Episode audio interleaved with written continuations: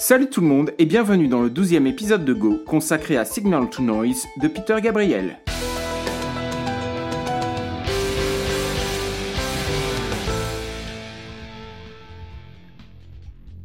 Et si j'ai choisi de vous parler de ce morceau aujourd'hui, c'est tout simplement parce que vous avez besoin de ce morceau dans votre vie.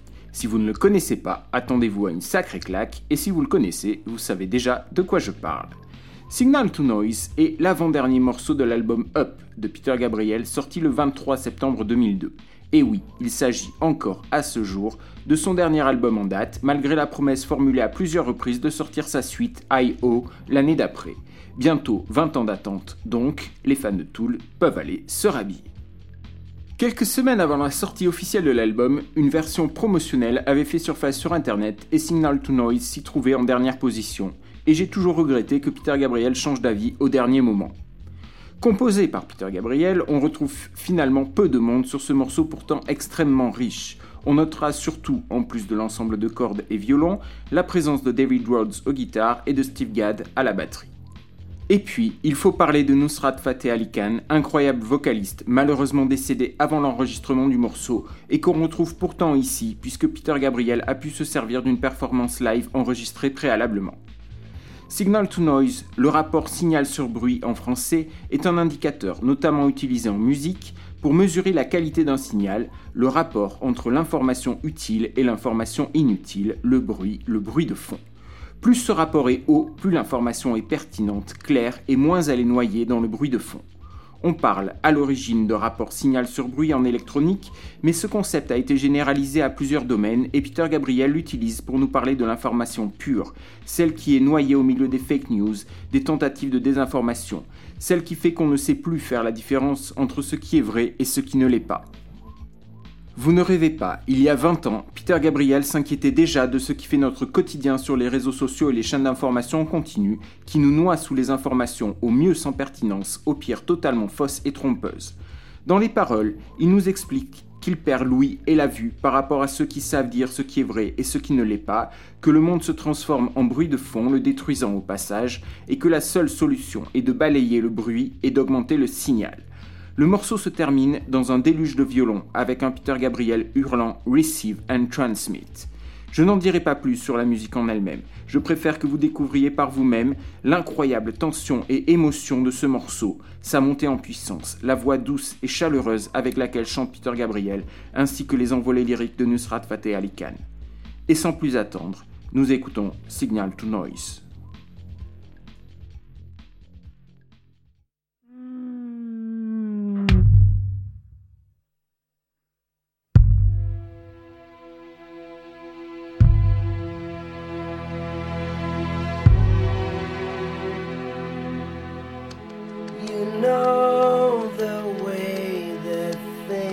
Go when what you fight for starts to fall.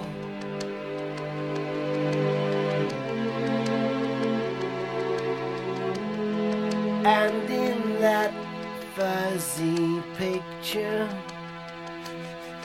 the writing stands out on the wall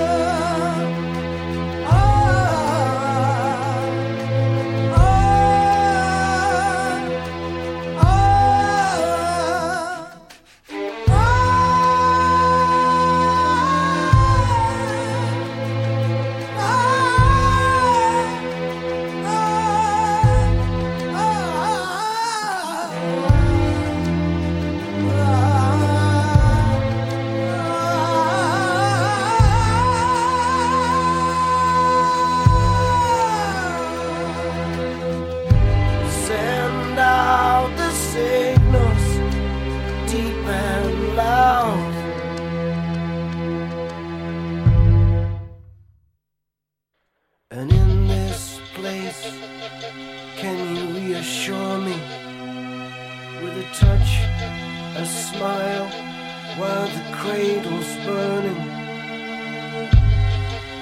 All the while the world is turning to noise. Oh, the more that it's surrounding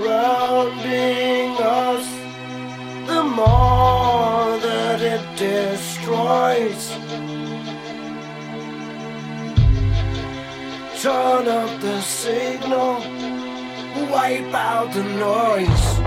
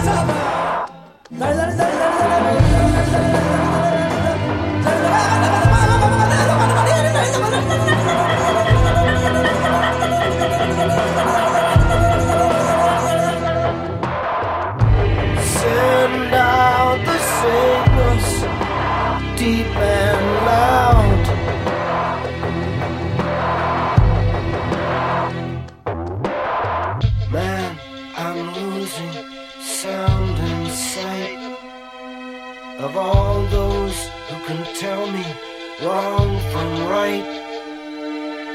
When all things beautiful and bright sink in the night.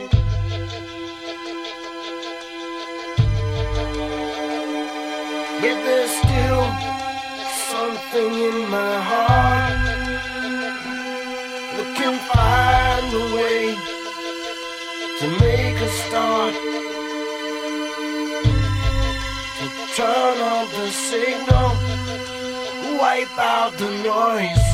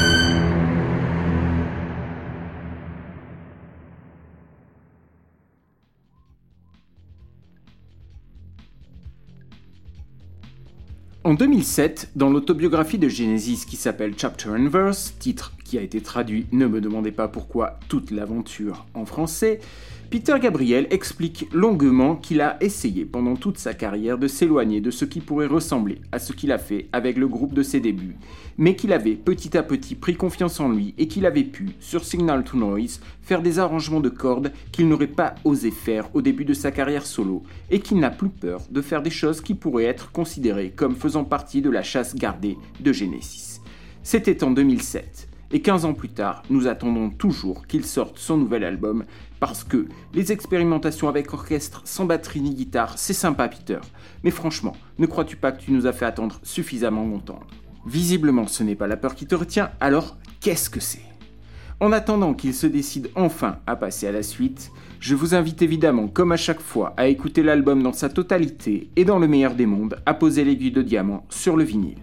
N'hésitez pas à m'écrire si vous avez des corrections ou des remarques à formuler ou des suggestions à me faire, que ce soit pour améliorer le podcast ou proposer des morceaux. Merci à toutes et à tous et à bientôt pour un prochain épisode de Go.